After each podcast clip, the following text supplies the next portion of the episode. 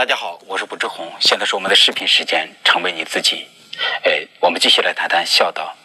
在二零幺六年七月，我在网上看到一篇文章，是清华大学教授秦晖的文章，他是在讲那个商鞅的，或者他在讲法家的这些思想的。哎，大家都知道，这个在战国时代，这个百家争鸣，百家齐放，就是诸子百家就。这个说法非常有名，而法家是很重要的一个流派，甚至我们可以说，秦统一六国用的就是法家的思想，特别是商鞅的思想。那么商鞅有一本很有名的书，叫做《商君书》。呃，那么秦桧呢，他在讲这个商鞅的时候，他就说，这个强大的国家有两种，一种是国家强大，人民富强，就是国家强，人民也强，那么这是一种好的强大。那么还有一种国家的强大呢，是国家强大。而人民弱小，而像这个秦国的这个统一六国，其实就是使用了这样的方式。而且法家的思想就是说，要想强国，首先得要弱民。嗯，当时我看到秦桧的这篇文章的时候，特别是我看到商鞅的那些原话的时候，我当时就很震惊。因为虽然商君书就是，呃，我在玩这个三国游戏的时候，经常就是寻宝的时候要找到商君书，找到了之后，我记得政治给你加十分，因为满分一百分，所以政治加十分是件很高的分数。但是真的是没有读过商君书，对法家稍有点了解，但是没有仔细读，所以当。这个读这个是那个商君书的这些文字的时候，真的有点被吓到了。但是我的文章里头经常讲，我震惊了，我被吓到了。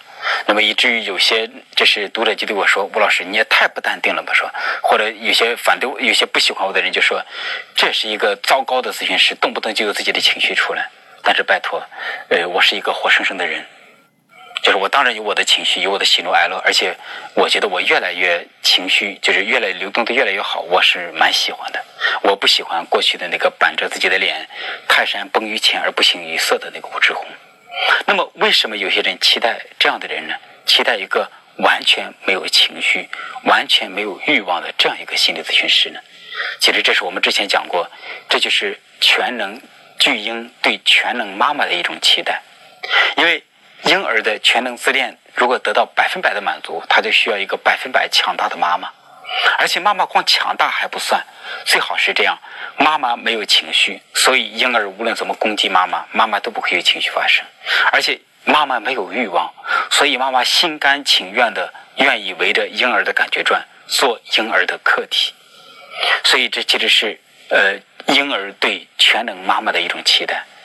呃，但是我会说，呃。如果让我去做一个这样的全能妈妈，这就是在对我下套。其实说白了，这就在害我，所以我是拒绝做这样的事情，我拒绝接受这种下套。但是我得说，中国文化经常就是在给我们下套。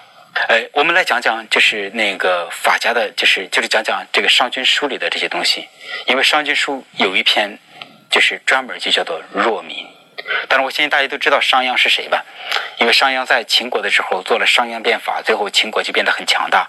秦国之所以能够统一六国、建立秦朝，关键的一点就是有了这个商鞅变法，而且商鞅变法的思想就在他这本书《商君书》里头。那么《商君书》专门有一篇文章，这个文章的名字叫做《弱民》。那我给大家来看看，来读一下这个商鞅的这个《弱民》里的一些言论，看看为什么会吓到我。比如它里边是这样讲的，就是。正作民之所恶，民弱；正作民之所乐，民强。这什么意思呢？如果统治者就是你的政治是让做那个老百姓不喜欢的事那么老百姓就变弱了；如果你做老百姓所喜欢的事老百姓就做强了。哎，这道理很正，是吧？但是关键他是又这样说的：民弱则国强，国强则民弱。有道之国，务在弱民。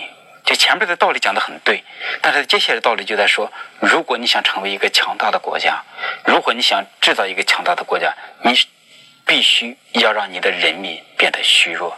在商鞅还说：“慈父无孝子，至主无忠臣。”就是这个儒家看起来相反，儒家讲的是慈父，就是父慈子孝，然后父亲要慈爱，孩子才会去孝顺。但是商鞅讲了一个赤裸裸的真相，说如果。做父母的，你变得很慈爱的话，那么你不会有很孝顺的孩子。如果君上太好的话，你也就不会有忠臣。而且他还就是这样讲，就是农有余食，则薄宴以税。它什么意思呢？如果你给老百姓留下了多的余粮，那么老百姓就不愿意去做那些税赋的这些东西。商鞅还说：“民贫则利，民富则隐。”他讲的就是，如果你让老百姓贫穷，老百姓就会有力量；如果你让就是或者是卖劲儿，如果你让老百姓过得富有，老百姓就会过得就是就是沉浸在淫乐之中。那么这是关于商鞅的这些东西。那么核心的思想大家也看到了，如果你想让一个国家强大，你的核心一点就是让你的老百姓变得虚弱。那么他把这个国强和民弱这么就是紧密的联系在一起，确实当时我看了之后还是蛮震惊的。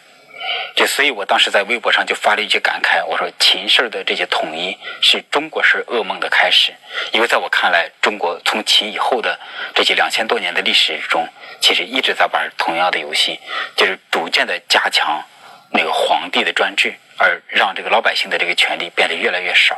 呃，正好在我在微博上讨论这个商鞅的这些言论的时候，那个在微博上又爆出这样一个新闻，呃，就有一个农民。就是他姓刘，他是那个上门女婿。结果呢，他为了孝顺自己的妈妈，他把自己的妈妈就是从自己哥哥那儿接到自己这儿来。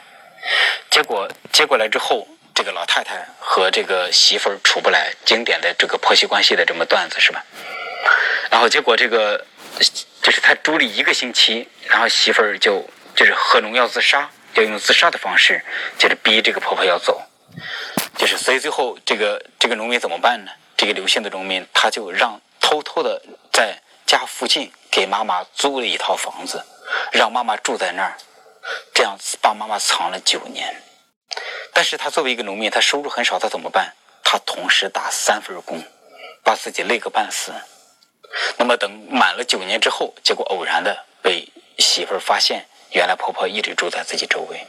那么这个新闻呢，到了现代社会，就是说大家就是那个就相对来讲比较 OK 一些。我看了那个新闻的原始的报道，当然也有很多人在质疑这个媳妇儿那些孝道的这些拥护者，但是我看到至少一小半的人是在这个就是支持这个媳妇儿的事情，因为那个新闻非常非常的清晰。新闻里的关键是这样说的：为什么婆媳不和呢？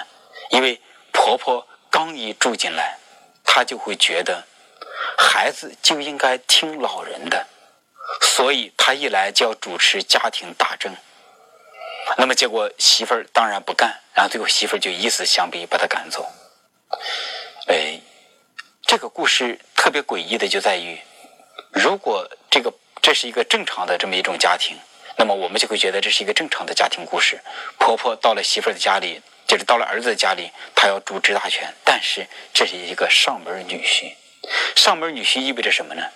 就是上门女婿通常就是说，你嫁就是你到了女方的家里，你没有把把财产带过来，你也不必分自己过去家庭的财产。但是你到了这儿之后，你不应该是那个主政的那个人，所以这个老太太就可以就是霸道到这种份儿上。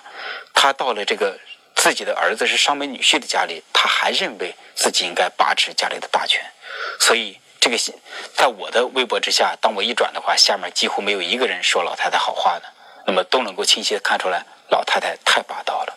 但这个事情中非常有意思的，如果你仔细再看的话，它有里面内容特别多。首先，老太太当年是童养媳，她先在那个童养媳的家里头，就在那边结婚，然后生了大儿子，那么后来在那边离婚，她又再次改嫁，那么改嫁的时候生了二儿子，还生了三儿子。那么这个就是这个就是藏了妈妈九年的这个人，这个刘姓的农民，他其实是三儿子。老太太本来是喜欢二儿子，她把财产都给了二儿子，她给二儿子一起生活。结果二儿媳呢，就是非常的厉害，所以老太太在这个二儿媳的这边，在二儿子家里头，她没有办法主持家庭的这个大权，所以她过得很惨。后来三儿子就心疼妈妈，就把妈妈接了过来。结果妈妈一来，才一个星期，他就要求掌握家庭里的大权。那么这个新闻，我本来是独立的在评价这个新闻，独立的在看商鞅的那个、那个、那个，就是就是秦桧的那个文章。但突然之间，我把他俩串起来了，我就发现，天哪！原来就是说，呃，不仅是法家在国家的层面是成立的，就是国强则民弱，而在这个就是家庭里头也是这样子的。你如如果就是父母要要想强的话，就得要让孩子弱；如果孩子强的话，就是父母就会弱。所以说，商鞅的那句话其实是有道理的。如果父如果父亲真的是一个仁慈的父亲的话，那么孩子就可能不会是特别孝顺。为什么呢？从心理学的角度来讲，这特别简单。如果父母很仁慈，就是充满慈爱。那你培养出来的孩子非常有独立自主的精神。那么既然有独立自主精神，他有一个很强的自我，他凭什么要听你的呢？你怎样才能培养出一个孝子来呢？你得让你的孝子吃苦，你得忽略他，虐待他，就是一直把他没重视他，把他培养的弱弱的，这样他才能够听你的话。所以这样的新闻事件非常之多，我见过太多太多这样的新闻，包括我的来访者，你总能看到家里头最孝顺的那个孩子，通常都是家里被忽略的最严重的那个孩子。也就是说，这是这个孝道文化之间的一个秘密。虽然我们表面上整天在讲父慈子孝，但是其实真正的秘密是：如果你想培养一个孝顺的孩子，怎么办？虐待他，忽略他。控制他，逼迫他，让他丧失了自己的独立自主的意识，这样他才能够心甘情愿的去做一个愚孝的孩子，做一个听话的孩子。而如果你是让你的孩子得到了很多的爱，你的孩子就会变得很强。那么他强的话，他就会不听你的。所以在这个老太太家里就发生这样的事情，她喜欢第二个儿子。她把财产给了第二个儿子，他认为这样他会在第二子儿而而第二个儿子呢会得到这个好的照料。结果反而二儿子是败家的，是虐待他的，是对他不好的。等而这个被他一直忽略的孩子，结果最后成了孝顺他的孩子。所以这是一个这个在家庭中的秘密，就是你想，如果父母强，就得让孩子弱；而国家层面的秘密就是说，国家强。就要让人民弱，就所以我们刚才看到中国家庭的秘密和这个中国政治的这个秘密，都是说国家强要让民弱，父母强要让孩子弱。其实这涉及到中国就是文化中一个众所周知的一个秘密，这什么呢？叫做儒家为表，法家为里。这什么意思呢？因为如果我们看这看起来中国的知识分子都是受儒儒家文化熏陶出来的。都是在讲仁义礼智信，讲的都是好东西。但是真正就是在中国政治中发挥作用的是法家，法家就是一方强就必须要让另外一方弱，所以法家讲的其实就是赤裸裸的权力斗争，而且这个权力斗争就是这么简单，它不存在民主社会的这个所谓的并存，你强我强我们一起来强，所以他要求的就是我强你就必须得弱。那为什么会这样？其实我们还用这个说法来讲，呃，用巨婴的说法来讲，就是说，因为巨婴只能接受一个东西，他的思想统治一切，他的思想、他的意志控制一切。那么也就是说，因为对巨婴来讲，它不存在两个人的共同的意见，因为巨婴就只接受我的思想统治别人。所以说，在巨婴的这么一个国度。那么，最好的这个减少纷争的方式，就是有一方独大，然后让其他人都非常的弱，那么让弱者都听从于强者，那么这样一来，这个所谓的家庭、所谓的社会就最安定。因为我们其实做一个简单的设想，比方说一个家里头有一对父母和几个孩子，如果孩子的独立意志都很强，而父母又是巨婴，那肯定整天打得不可开交。甚至如果几个孩子之间，他们也都是独立意志很强，不，他们都想做自己，但是同时他们都是巨婴，他们没有一个统一的意志，那么几个孩子会怎么样？几个孩子会发生剧烈的争斗。所以你会经常看到中国家庭，特别是一起做生意的都是这样，几个孩子一起做生意，但是父亲或者母亲或者其中的一个人独掌大权，似乎这样子才能够把整个让整个家里相对安定一些。因为，所以我们这样来讲，这是巨婴的国家。巨婴的家庭就是必然导致的一种局面，最好有一个人的意志来统治大家，这样比较和平、比较稳定。如果让大家都说话、都说了算的话，家庭就会打得不可开交。那么国家层面也是这样子。然后，如果我们再思考一下，儒家和法家结合在一起，就变得非常要命。儒家在教导教导弱者，你要做孝顺的孩子，你要忠君；而法家就在告诉这个父母，就在告诉这个君主，如果你想统治好的话，你必须要弱民，要弱你的孩，就要把你的孩子弄弱。